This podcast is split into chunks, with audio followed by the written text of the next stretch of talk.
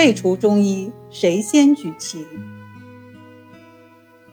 中医经过几千年的沉淀，渐渐完善，可以和中华文化相提并论。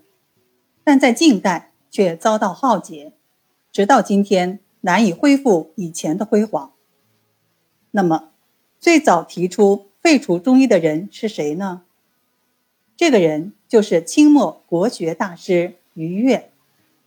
他的著作有《春在堂全书》。他本人对中医药学有研究，能给人治病处方。一八七九年，至今之余的俞樾撰写了《废医论》，全文分七个篇章，七千余字，明确地提出了废除中医的观点。俞樾首先考证先秦时期的各种史籍。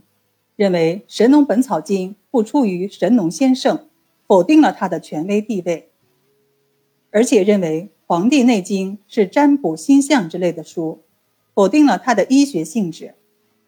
然后从《黄帝内经·素问》的“吾无医也，巫而已矣”得出“巫可废而医亦可废”的结论，并且于越认为。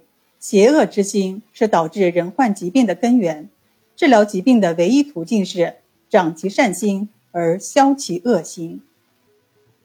他的这些观点基本上属于带有情绪化的偏见认识。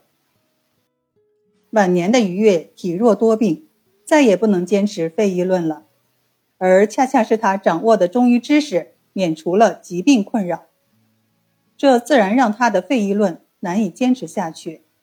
但于越却不愿意推翻自己的废医论，于是他做了一篇不足两千字的短文《医药说》，提出了“医可废而药不可废”的矛盾观点。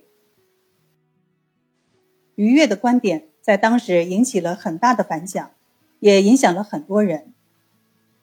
几十年后的那场中西论战，他的话被很多人用来批判中医，并且。他当时在日本的讲学，深刻地影响了一批留日学生，其中就有提出废除中医的于元秀。也许于越自己也没有想到，自己的观点影响力如此巨大，被他影响的人用他的文字做成尖刀，将中医打入地狱，中医至今都未曾缓过来。